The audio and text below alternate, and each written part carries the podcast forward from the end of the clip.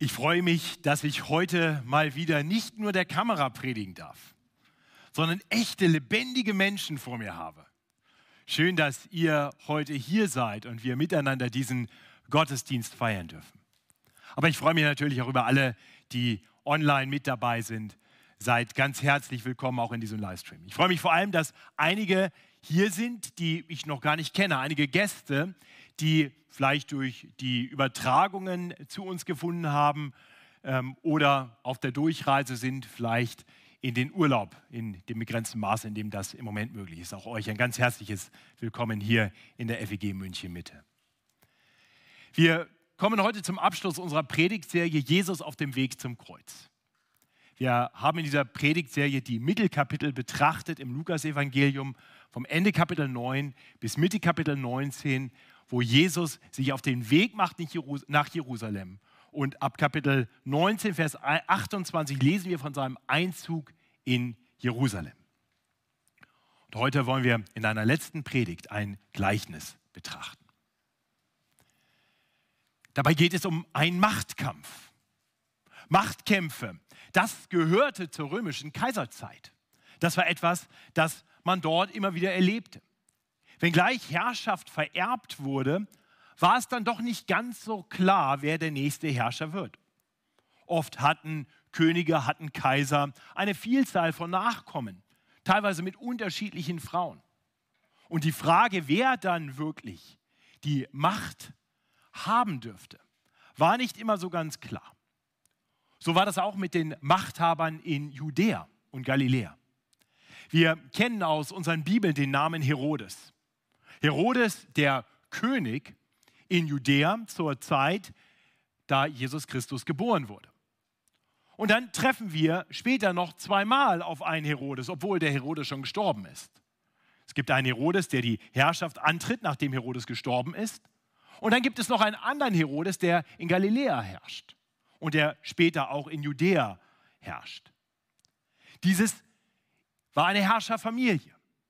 Jeder Sohn hieß Herodes und dann mit einem Beinamen. Der erste König war Herodes der Große und dann gab es zum Beispiel seinen Nachfolger in Judäa, Herodes Archelaus und dann gab es noch diesen anderen Herodes, der zum Beispiel auch Johannes den Täufer geköpft hatte, Herodes Antipas.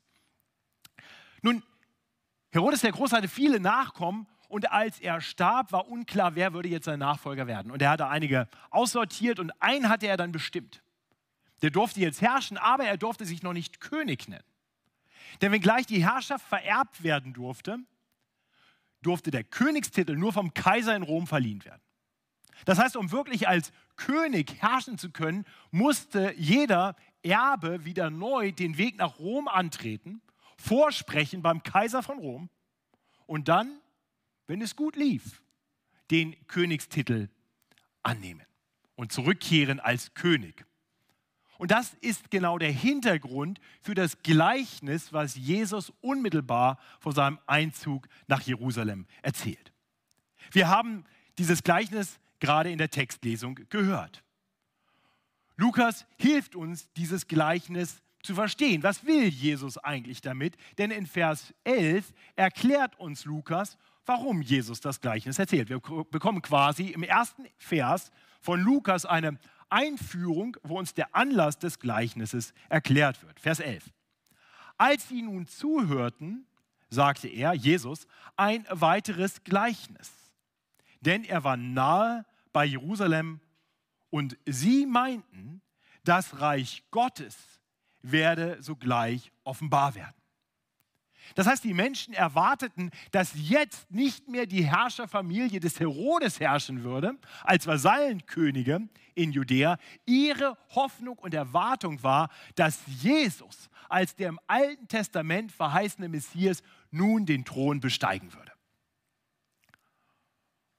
Und diese Erwartungen, diese Annahme ist durchaus nachvollziehbar. Die Menschen hatten immerhin Jesu Werke gesehen, sie hatten seine Worte gehört. Jesus hatte durch seine Werke offenbart, dass er der Messias ist. Wir haben gerade letzte Woche darüber nachgedacht, wie er einem Blinden geheilt hatte, wie er Menschen grundlegend verändert hatte. Und wir hatten gehört, wie er für sich selber in Anspruch genommen hatte, messianische Titel. Er hatte sich selber bezeichnet als der Menschensohn, der messianische Titel aus Daniel 7 vom Propheten Daniel. Er war angesprochen worden als der Sohn Davids und hatte das nicht zurückgewiesen. Von daher ist nachvollziehbar, dass die Menschen diese Erwartungshaltung hatten.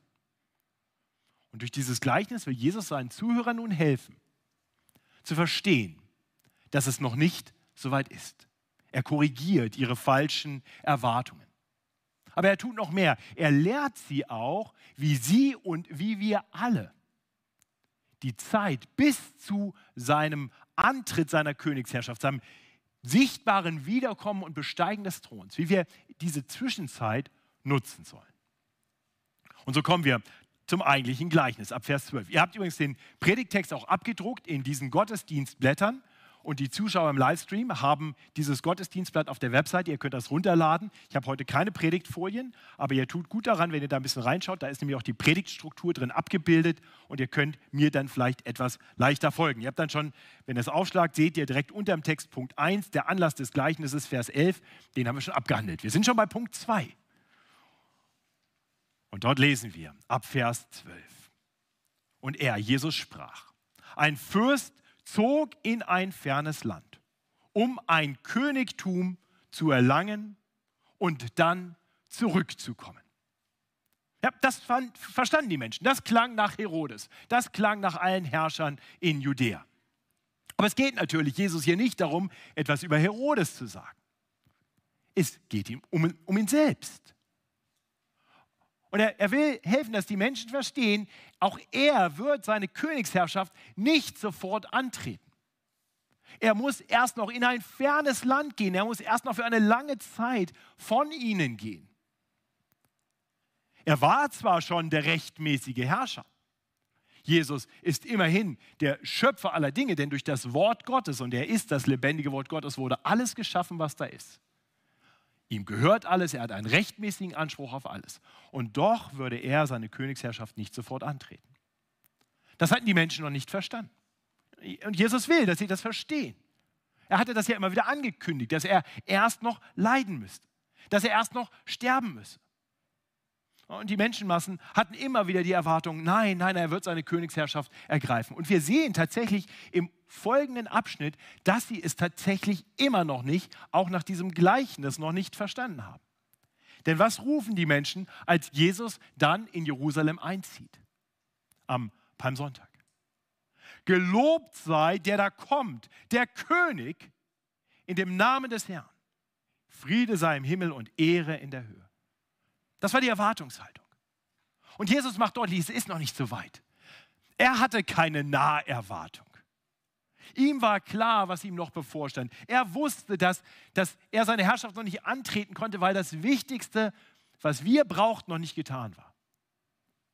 Er hätte herrschen können. Jedes Recht dazu hätte er gehabt. Er hätte den Thron besteigen dürfen. Aber wir hätten dann vor dem heiligen Gott nicht bestehen können.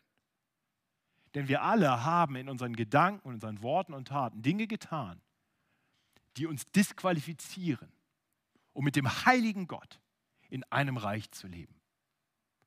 Deswegen musste Jesus erst noch sein Leben geben als Lösegeld für viele. Er musste sterben, den Tod, den wir verdient hätten als Rebellen gegen den ewigen König. Deswegen ging er nach Jerusalem, um dort sein Leben zu geben, um zu sterben, den Tod, den wir verdient hätten für jeden, der sich ihm anvertraut im Glauben. Und den Menschen macht er deutlich, das muss geschehen. Und er würde dann auferstehen am dritten Tage, das hat er gerade zuvor schon gesagt, seinen Jüngern. Und dann würde er auffahren zu Gott dem Vater und dort würde er von Gott dem Vater die Königsherrschaft in Fülle empfangen. Und nach langer Zeit würde er aus diesem fernen Ort wiederkommen hier auf Erden, um seine Herrschaft aufzurichten. Ab Vers 13 kommen dann die Menschen ins, in, ins Blickfeld, die Menschen, die zurückbleiben hier auf Erden in seinem Reich. In dem Reich, das er schon regiert, über das er schon einen Herrschaftsanspruch hat, aber das er für eine Zeit verlassen wird. Konkret sehen wir zwei Gruppen. Wir sehen zum einen Knechte oder Diener dieses Königs. Menschen, die seinen Herrschaftsanspruch anerkennen und die für ihn sich engagieren. Und dann sehen wir ihm feindlich gesinnte Brüder, äh Bürger. Und ich lese uns nochmal die Verse 13 und 14. Der ließ, also Jesus, beziehungsweise der König im Gleichnis, ließ zehn seiner Knechte rufen und gab ihnen zehn Pfund und sprach zu ihnen, handelt damit, bis ich wiederkomme. Seine Bürger aber waren ihm Feind und schickten eine Gesandtschaft hinter ihm her und ließen sagen, wir wollen nicht, dass, die, dass dieser über uns herrsche. Wir sehen hier also zwei Gruppen. Die Knechte, das sind die, denen der König etwas anvertraut. Jeder bekommt einen Pfund. Ein Pfund, das war ungefähr der Lohn für drei Monate. Wenn wir das so ein bisschen umrechnen müssten in unsere Zeit und Währung, vielleicht 10.000 Euro. Jeder bekommt 10.000 Euro. Jeder bekommt das Gleiche etwas anders als ein ganz ähnliches Gleichnis, das Jesus zu anderer Zeit erzählt, äh, wo es um Talente geht. Da bekommt jeder äh, eine andere Anzahl, jeder bekommt unterschiedliche Talente und soll mit dem, was der Herr ihm gegeben hat, dem Herrn in besonderer Weise dienen. Da, da geht es darum, dass wir dem Herrn mit unseren Begabungen dienen sollen. Hier kriegt jeder das Gleiche. Jeder empfängt genau das Gleiche und hat den gleichen Auftrag. Jeder bekommt ein kostbares Gut vom Herrn und soll es einsetzen als treuer Diener, bis der Herr wiederkommt. Ich glaube, wenn wir das im Blick haben, dann verstehen wir, hier geht es nicht um irgendwelche besonderen Begabungen, die wir haben, sondern hier geht es um ein kostbares Gut, das der Herr uns allen gegeben hat. Das Evangelium. Jeder, der Diener des Herrn ist, jeder, der zu diesem Herrn schon gehört, das sind die Menschen, die ihr Vertrauen auf ihn gesetzt haben, die zu ihm gekommen sind, die aufgrund der Gnade Gottes angefangen haben, auf den Herrn zu vertrauen. Das sind Christen, das sind Menschen wie du und ich. Das waren die, die Jünger Jesu. Und sie wurden beschenkt mit einer guten Gabe, mit dem Evangelium. 2. Timotheus 1 beschreibt es tatsächlich mit den Worten, das ist das kostbare Gut, das uns anvertraut ist. Vielleicht hat Paulus genau an dieses Gleichnis gedacht, als er das Evangelium so beschrieb. Der Auftrag ist jetzt klar. Jeder soll das ihm anvertraute Gut einsetzen. Während der Herr während der Fürst, während der König abwesend ist, damit sich engagieren in seinem Herrschaftsgebiet, in seinem Reich. Und dann lesen wir über die anderen Menschen, die Bürger, die dem Herrn feindlich gesinnt sind. Auch das hat eine historische Entsprechung. Tatsächlich war es so, dass ähm, als Herodes der Große gestorben war, sein Nachkomme Herodes Archelaus die Macht antreten wollte. Und da gab es Menschen, die gegen ihn waren. Es gab Machtkämpfe. Und die schickten eine Delegation hinterher nach Rom, als dieser nach Rom zog, um vor dem Kaiser von Rom zu sagen, wir wollen nicht, dass der über uns regiert. Die Menschen haben das sofort verstanden. Für uns klingt es ein bisschen komisch, ne? aber das war für die Menschen damals klar. Und klar war aber auch, Herodes Archelaus hatte diesen Machtanspruch. Es war das Reich, was er erben sollte. Es ging nur noch darum, welchen Titel er führen dürfte, ob er sich König nennen dürfte. Und so ist das mit Jesus die, die Bürger, die in dem Gebiet leben, das er beherrscht, sind also Menschen, die ganz klar unter seinem Herrschaftsanspruch stehen, aber diesen nicht anerkennen. Nun, was ist das Herrschaftsgebiet des Herrn, des Königs Jesus? Es ist die ganze Welt. Er hat alles geschaffen. Er ist der Herr über alle Herren. Er ist der König über alle Könige.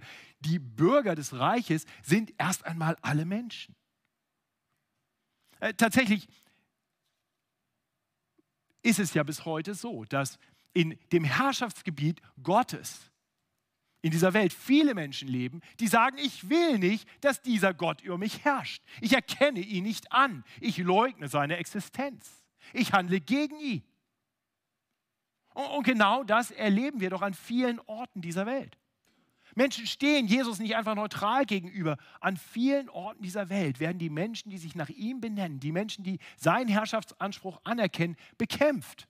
So wie Jesus selbst bekämpft wurde, bis dahin, dass er gekreuzigt wurde.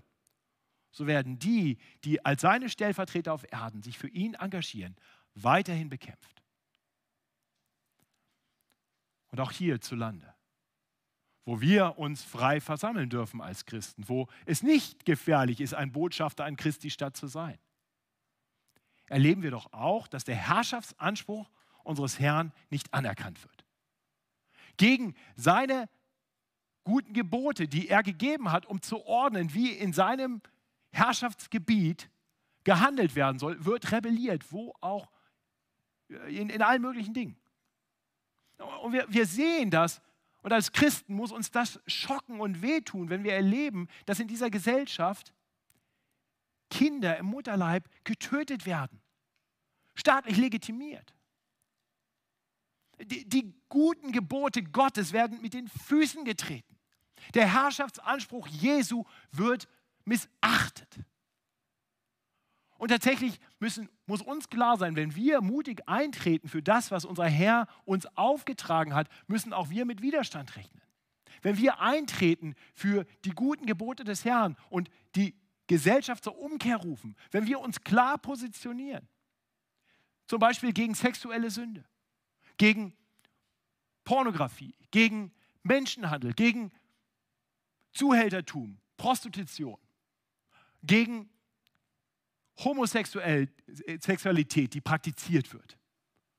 Das sind alles Dinge, die, die Gott ganz klar geordnet hat, die ihm nicht gefallen, die nicht sein sollen. Aber wenn wir das nur klar aussprechen, müssen wir als Christen heute schon befürchten, dass wir Ärger kriegen. Ein Kollege in Bremen hat gerade richtig Stress, weil er sich sicherlich nicht unbedingt weise, aber biblisch richtig und klar geäußert hat zu diesen Fragen. Und vielleicht kriege ich jetzt auch Ärger, weil ich das in der Predigt gesagt habe. Die Herrschaft des Herrn Jesus wird bis heute von mir, vielen Menschen aktiv bekämpft, wird abgelehnt. Warum eigentlich?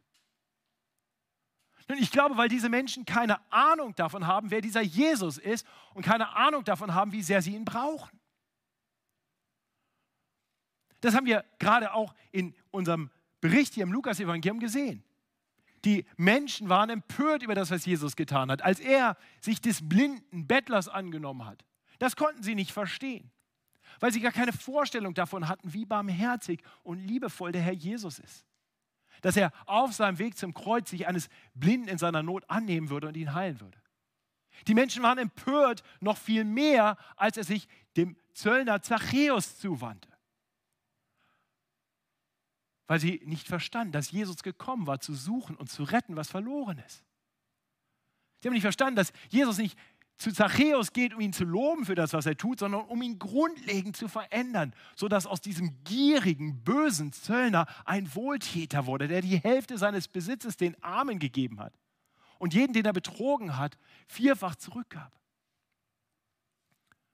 Die Menschen hatten nicht verstanden, dass dass der Herrscher in diese Welt gekommen war, weil sein Volk so hoffnungslos verloren war. Um das für die Menschen zu tun, was sie niemals hätten selber tun können. Das wirklich gute Leben zu leben, voller Liebe, voller Güte und dann sein Leben zu geben, um die Schuld der Menschen auf sich zu nehmen. Deswegen war er gekommen. Die Menschen verkennen diese Liebe Jesu, dieses große Werk Jesu. Deswegen lehnen sie ihn ab. Sie lehnen ihn ab als den König, als den Herrn, der einen rechtmäßigen Anspruch, Anspruch auf sie hat. Sie lehnen seine Gebote ab, mit denen er sein Reich ordnet, weil sie nicht verstehen, dass er als unser Schöpfer am besten weiß, was gut für uns ist und weil er uns liebt, er uns bewahren will vor dem, was uns schadet. Wenn du heute hier bist und Jesus Christus noch nicht als deinen König und Herrn kennst, da möchte ich dir sagen, lerne ihn kennen. Lehne ihn nicht vorschnell ab. Du, du kannst dich Atheist nennen, du kannst sagen, ich bin Agnostiker. Du kannst sagen, ich habe einen anderen Gott, einen anderen König. das wird dir genauso wenig helfen wie den Menschen damals in Judäa, die gesagt haben, nee, wir wollen einen anderen König. Fakt ist, es gibt nur einen Herrn und er regiert. Und eines Tages wird er wiederkommen und seine Herrschaft aufrichten. Und jeder, der sich ihm zuwendet, wird erleben, er ist der beste König, den du dir vorstellen könntest. Er ist der Herr, den du wirklich brauchst. Erkenne Jesus als deinen König an. Bleib kein Bürger des Reichs, der dem Herrn und König feindlich gesinnt ist. Nun ab Vers 15 lesen wir nun davon, dass der König eines Tages wiederkommen wird was hier jetzt im Gleichnis beschrieben wird, ist für uns auch noch in der Zukunft liegend. Das wird eingeleitet in Vers 15. Und es begab sich, als er wiederkam, nachdem er das Königtum erlangt hatte, da ließ er die Knechte rufen, denen er das Geld gegeben hatte, um zu erfahren, was ein jeder erhandelt hätte. Also Jesus macht deutlich, der König kommt wieder. Ohne jede Frage. Eines Tages wird er wiederkommen und dann wird jeder Rechenschaft abgeben müssen, jeder Diener. Wohlgemerkt. Hier geht es erst einmal nicht um ein allgemeines Gericht, um zu beurteilen, wer im Reich dann bleiben darf und wer nicht. Hier geht es um ein Gericht der Werke. Hier geht es um einen Lohn, den jeder bekommt, der schon zu ihm gehört, der von ihm schon beschenkt worden ist mit der guten Gabe. Hier geht es um dich, lieber Christ. Hier geht es darum, was du machst mit dem, was der Herr dir gegeben hat. Wir alle werden eines Tages vor dem Richterstuhl Christi offenbar werden und jeder wird seinen Lohn empfangen für das, was er getan hat zu Lebzeiten. So schreibt es Paulus später im 2. Korinther 5. Nun, wir sehen dann die Beurteilung von zwei treuen Dienern. Wahrscheinlich gab es mehr. Wir lesen hier jetzt nur eine kurze Zusammenfassung von der Beurteilung von drei der zehn Diener. Die zwei treuen Diener in Versen 16 bis 19. Da trat der erste herzu und sprach: Herr, dein Pfund hat zehn Pfund eingebracht. Und er sprach zu ihm: Recht so, du tüchtiger Knecht. Weil du im Geringen treu gewesen bist, sollst du Macht haben über zehn Städte. Der zweite kam auch und sprach: Herr, dein Pfund hat fünf Pfund erbracht. Zudem sprach er auch: Und du sollst über fünf Städte sein. Bedenkenswert ist, wie die beiden Diener auf die Anfrage des Herrn reagieren. Sie sagen nicht, ich habe gemacht. Nein, in, in aller Demut sagen sie, Herr, dein Pfund hat zehn Pfund. Herr, dein Pfund hat fünf Pfund erbracht. Und wenn wir verstehen, dass das Pfund, das ihnen anvertraut wurde, das Evangelium ist, dann ist das genau richtig, nicht wahr? Es ist ja nicht so, dass, dass wir dann diejenigen sind, die etwas tun, und etwas einbringen. Die Kraft liegt im Evangelium selbst. Es ist die Kraft Gottes. Das Wort tut es, wozu der Herr es gesandt hat. Und deswegen haben sie beide recht, wenn sie sagen, Herr, dein Pfund hat zehn Pfund eingebracht, dein Pfund hat fünf Pfund eingebracht. Und doch ist klar, die Diener haben eine ganz wichtige Funktion. Denn sie sollen ja in aller Treue mit diesem Fund etwas tun, damit diese Kraft sich entfalten kann. Und genau so ist das mit uns. Wir sollen in aller Treue mit dem Fund, das uns anvertraut ist, mit dem Evangelium, so agieren, dass es sich verbreiten kann. Wir selber produzieren nicht die Frucht, Frucht, wir produzieren gar nichts. Wir sind diejenigen, die dem Wort Raum geben, sodass es tun kann, wozu der Herr es gesandt hat. Aber das sollten wir tun. Und das haben die beiden treuen Knechte getan. Das war vielleicht nicht mal leicht. Vielleicht sind sie manchmal verspottet worden. Vielleicht mussten sie Widerstand erleben, Leid ertragen, weil sie sich für den König eingesetzt haben, während er abwesend war und während viele Bürger des Reiches gegen ihn waren. Aber sie waren treu. Und sie durften nun erleben, dass es sich gelohnt hat, diesem Herrn treu zu dienen. Ich hoffe, wir hören, was er hier sagt. Er hatte ihnen, wenn wir so wollen, 10.000 Euro gegeben und gibt ihnen nun, übergibt ihnen nun die Herrschaft über zehnmal München, fünfmal Berlin. Der König, wenn er wiederkommt, wird denen, die ihn treu dienen, nicht einfach nur ein bisschen was wiedergeben oder noch mehr geben. Sie werden mit ihm herrschen. Sie werden mit ihm regieren. Lieber Christ, ist dir klar, dass das die Verheißung Gottes für dich ist? Wenn du deinem Herrn treu dienst, wirst du eines Tages nicht nur unter seiner Herrschaft leben, sondern mit ihm herrschen in seiner guten Schöpfung. Das ist es, was die Bibel uns an verschiedenen Stellen verspricht und zusagt. Also lieber Christ, fehlt dir manchmal die Motivation, dich treu einzubringen, um den Herrschaftsanspruch deines Königs hier auf Erden weiter zu etablieren? Und dann bedenke den Lohn. Es lohnt sich. Denn der Herr ist ein großzügiger Herr. Was für eine Rendite. Was für ein Lohn. Das darf dich motivieren, dich für ihn einzubringen mit allem, was du hast und bist. Und das tun wir zuallererst einmal damit, dass wir seinen Herrschaftsanspruch über uns anerkennen. Dass wir seine Gebote anerkennen und danach leben. Wir sind nicht gerettet durch gute Werke. Wir sind gerettet allein aufgrund der großen Gnade Gottes, allein durch den Glauben an den Herrn Jesus Christus. Aber das darf doch niemals bedeuten, dass wir jetzt seinen Herrschaftsanspruch ablehnen und gegen seine Gebote leben. Dann ist er doch nicht unser Herr. Dann sind wir wahrscheinlich noch gar nicht gerettet.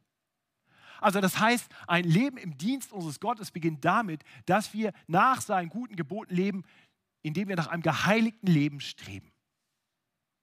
Und dann dürfen wir uns als seine Diener hier auf Erden einbringen, um das zu tun, wozu er gekommen ist und wozu er uns nun beruft. Also lasst uns das nochmal bedenken. Er kam, um sein Leben zu geben als Lösegeld für viele. Das können wir nicht tun.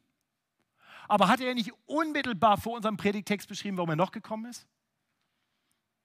Ich bin gekommen, um zu suchen und selig zu machen oder anders übersetzt zu retten, das, was verloren ist. Und dann sendet er uns, damit wir gehen und suchen und das Evangelium verkündigen, sodass die Verlorenen gerettet werden. Ist das nicht unser Auftrag? So dürfen wir ihm dienen. Und wir dürfen das tun auf unterschiedliche Weise. Wir können das tun, indem wir uns am Sonntag in der Gemeinde engagieren und helfen, dass so ein Gottesdienst stattfinden kann. Die Geschwister, die hier früh am Morgen die Kameras aufgebaut haben, die Technik ins Laufen gebracht haben, die, die haben einen gewissen Anteil daran, dass du zu Hause jetzt die gute Botschaft hören kannst.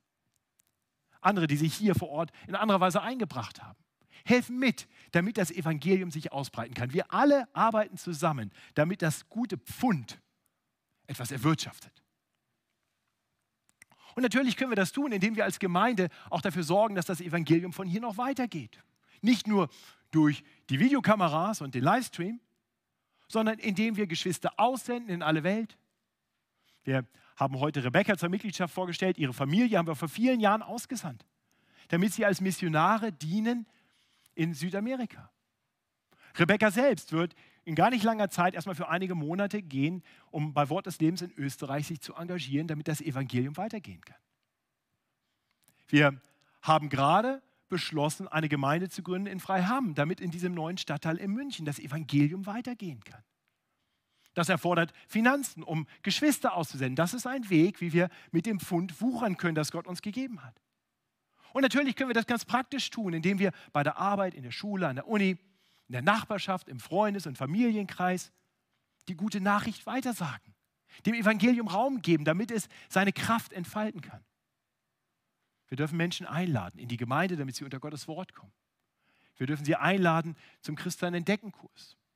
Die Videos gibt es jetzt auch online übrigens. Wenn ihr jemanden habt, den, den ihr im Moment nicht einladen könnt, weil wir diesen Kurs gerade hier nicht anbieten, schreibt mir gerne E-Mail. Ich schicke euch gerne einen Link dazu. All das sind Wege, wie wir uns als treue Diener unseres Herrn erweisen können. Das wird uns manchmal Überwindung kosten. Das wird uns Zeit kosten. Das wird uns vielleicht Geld kosten. Vielleicht Anerkennung kosten bei Menschen.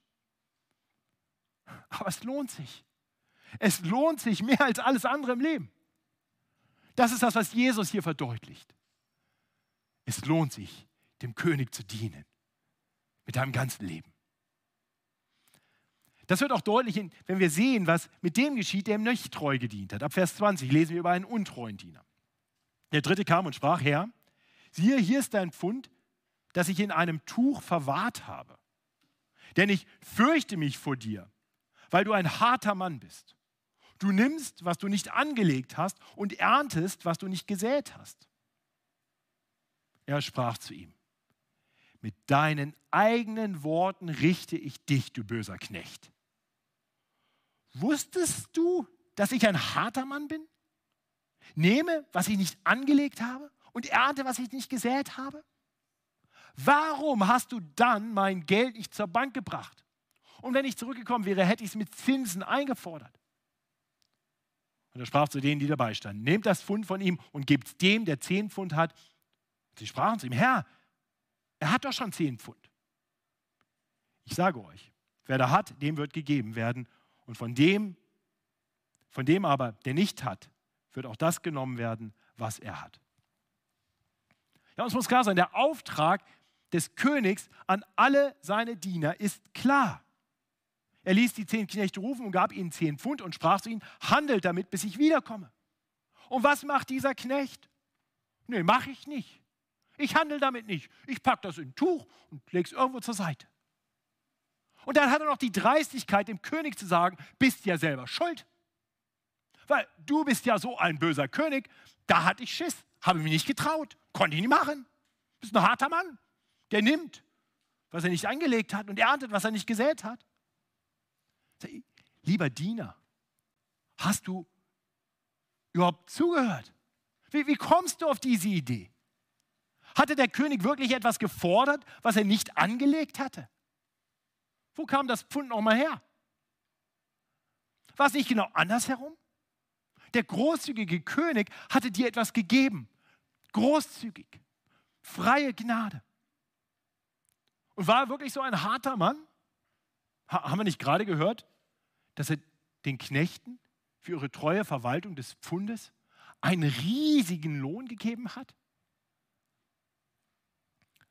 Aber der König lässt sich auf die These dieses Mannes ein und sagt, selbst wenn es so wäre, dann ist das, was du getan hast, immer noch dumm. Also, wenn du mich fürchtest, und ja, in gewisser Weise sollten wir alle den König fürchten, warum hast du dann gegen meinen Auftrag rebelliert? Warum hast du denn nicht wenigstens einen Weg gefunden, um eine gewisse Rendite einzubringen? Aber letztendlich ist das, was wir hier sehen, so typisch für uns alle, oder? Ich meine, was macht der Mann? Er hat es verbockt. Er hat so richtig verbockt. Vielleicht, weil er nie richtig zugehört hatte, weil er nicht wirklich aufmerksam darauf geachtet hatte, wer dieser gute König wirklich ist. Und als er dann merkt, dass er Mist gebaut hat, dann sucht er einen Schuldigen. Und weil er gerade keinen besseren finden kann, wahrscheinlich hat er keine Frau oder Schlange, ist es der König. Du bist selber schuld. Das lässt sich der König nicht bieten. Na, das sehen wir hier. Er spricht sein Urteil über diesen untreuen Knecht und sagt, dann nehmen wir dieses eine Pfund auch noch, mit dem du eh nichts gemacht hast, und geben es dem, der was Gutes damit getan hat. Ja? Sodass der, der etwas hat, der was damit gemacht hat, noch mehr hat und du, der damit sowieso nichts gemacht hast, gar nichts mehr hast. Nun, dieses Urteil ist umstritten. Es gibt Generationen von Theologen und Schriftaussegern, die sich darüber streiten, wie wir das genau zu interpretieren haben. Manche meinen, dieser untreue Diener ist Beispiel für einen Christen, der einfach untreu war, der keine Schätze im Himmel gesammelt hat. Beleg dafür ist dann typischerweise 1. Korinther 3, wo die Rede ist von dem, was wir tun sollen, mit dem, was uns anvertraut ist. Wir sollen bauen auf dem Grund, den der Herr selbst gelegt hat. Und manche bauen mit Gold und Silber und Edelstein und andere mit Holz und Heu und Stroh. Und am Tag, wenn der Herr wiederkommt, um Schätze zu verteilen, wird offenbar werden, mit was jeder gehandelt hat. Das eine wird verbrannt werden, das andere bleibt. Die einen empfangen einen reichen Lohn und die anderen, die werden gerettet, aber nur gerade so, wie durchs Feuer hindurch. Könnte sein. Könnte sein, dass der untreue Diener immer noch ein Christ ist, der einfach untreu gehandelt hat und es hat erhebliche Konsequenzen für ihn. Er verspielt alle Schätze im Himmel, den Lohn, aber immerhin darf er noch im Himmel sein. Andere meinen, das ist wahrscheinlich kein Christ. Jesus beschreibt ihn als einen bösen Menschen. Und ähm, in gewisser Weise macht das sehr viel Sinn. Denn wer dem Herrn nicht dient, dessen, der, der ist wohl kein Diener des Herrn. Ne? Wie, wie kann ich mich Diener des Herrn nennen und ihm nicht dienen? Dann offenbare ich, dass ich den Titel in falscher Weise getragen habe. Das ist, es gibt ganz sicher auch Menschen, die sagen, ich bin Christ, die vielleicht Woche für Woche sonntags eine Stunde nehmen, um in einen Gottesdienst zu kommen oder einen Livestream anzuschalten und dabei vielleicht frühstücken, ein bisschen zuhören und den Herrn nicht wirklich erkennen und eines Tages feststellen müssen, ich habe nichts, was ich vorzuweisen habe. Ich war überhaupt gar kein Diener des Herrn. Ich war nur ein bisschen fromm, ein bisschen religiös. Aber wie dem auch sei, ob ohne Lohn im Himmel oder gar nicht im Himmel. Eins ist klar, was Jesus hier tut, ist, er spricht eine Warnung aus. Die Warnung, wenn wir dem Herrn nicht treu dienen, dann hat das ernste Konsequenzen. Und eins sollte uns allen klar sein. Wir wollen nicht zu denen gehören, die als untreue Diener vom Herrn erfunden werden. Das Gleichnis zeigt uns, wie gefährlich es ist, so falsch von Gott zu denken. Wir sehen hier Menschen, die, die angeblich dem Herrn dienen, aber es eben nicht tun, passiv bleiben. Wenn du hier bist und dich Christ, Christ nennst, aber merkst, ich bin ein relativ untreuer Diener, dann möchte ich dir eine gute Nachricht sagen. Jesus ist noch unterwegs. Er ist ja noch nicht zurückgekommen. Wir haben ja noch Zeit. Er spricht dieses Gleichnis ja bewusst, damit die Menschen die Zeit nutzen können. Nutze die Zeit. Dann fang halt heute an. Gib deine Passivität auf. Und das fängt vielleicht damit an, dass du den Herrn Jesus überhaupt richtig kennenlernst. Dich auf ihn neu besinnst. Erkennst, wie gut er ist, wie großzügig er ist, wie liebevoll er ist. Und, und das darf dich dann motivieren, ihm zu dienen.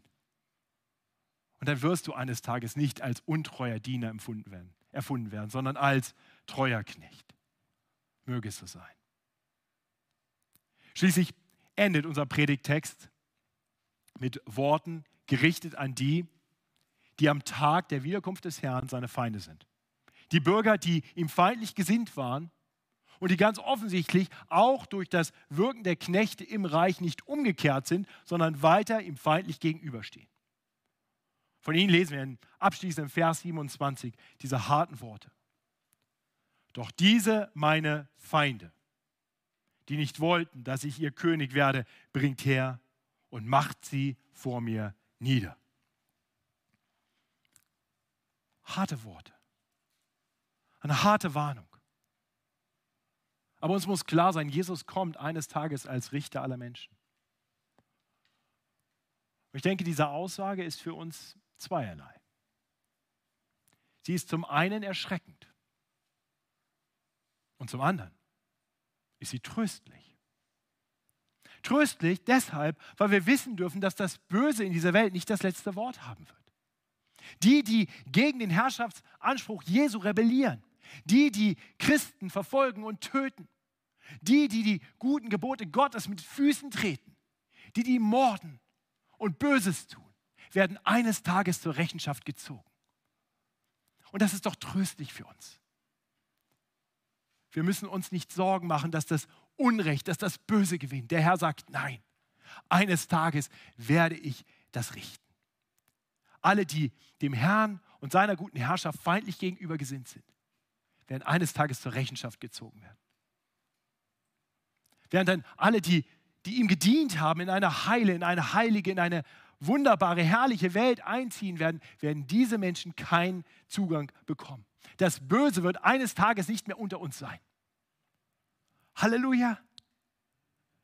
Ich hoffe, ihr könnt diese harten Worte als tröstlich hören. Es ist eine gute Nachricht, dass das Böse gerichtet wird. Und zugleich ist es erschreckend. Das soll uns auch erschrecken ich würde mir ernstlich Sorgen machen, wenn, wenn du diese Worte hörst und das dich völlig kalt lässt. Wir hören hier, es wird ein echtes Gericht geben.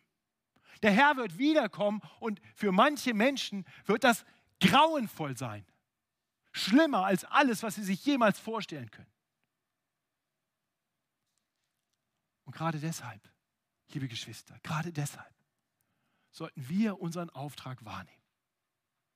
Wir sind die Menschen, die der Herr hier belassen hat, in der Zeit, während er zum Vater gegangen ist, bevor er dann wiederkommen wird. Wir sind die Menschen, die er hier belassen hat, damit wir denen, die ihm noch feindlich gesinnt sind, die gute Nachricht verkündigen können. Er hat uns die gute Gabe des Evangeliums gegeben, damit wir sie weitergeben können. Damit aus Feinden Knechte werden. Damit die, denen ein hartes Gericht droht, umkehren können und anfangen können, mit der guten Gabe, die sie im Glauben empfangen, gute Frucht zu bringen. Und dann müssen diese Menschen nicht die Wiederkunft des Herrn fürchten, sondern sie dürfen sich freuen, weil auch sie reich entlohnt werden. Willst du diesem Herrn dienen? Willst du dich in diese Welt so einbringen? Zum Segen der Menschen und dem treuen Dienst deinem Herrn gegenüber? Ich bete mit uns. Himmlischer Vater, noch herrscht in dieser Welt ein Machtkampf. Deine Feinde sind noch aktiv. Sie haben noch Einfluss. Herr, wir wollen beten für unsere Glaubensgeschwister, die um ihres Glaubens willen in besonderer Weise verfolgt werden. Herr, wir wollen dir danken, dass du verheißen hast, dass ihr Leid ein Ende haben wird, dass das Böse ein Ende haben wird. Herr, wir wollen beten, dass du uns hilfst mit dem, was du uns anvertraut hast, mit der guten Gabe des Evangeliums, mutig und treu dir zu dienen. Denn du bist unser Herr. Du bist unser König. Herr, öffne unsere Augen für deine Herrlichkeit, auf dass wir mit frohem Herzen dir dienen und nicht gegen dich rebellieren. Denn du bist würdig all unseres Dienstes. Gepriesen seist du, hier und heute und in alle Ewigkeit. Amen.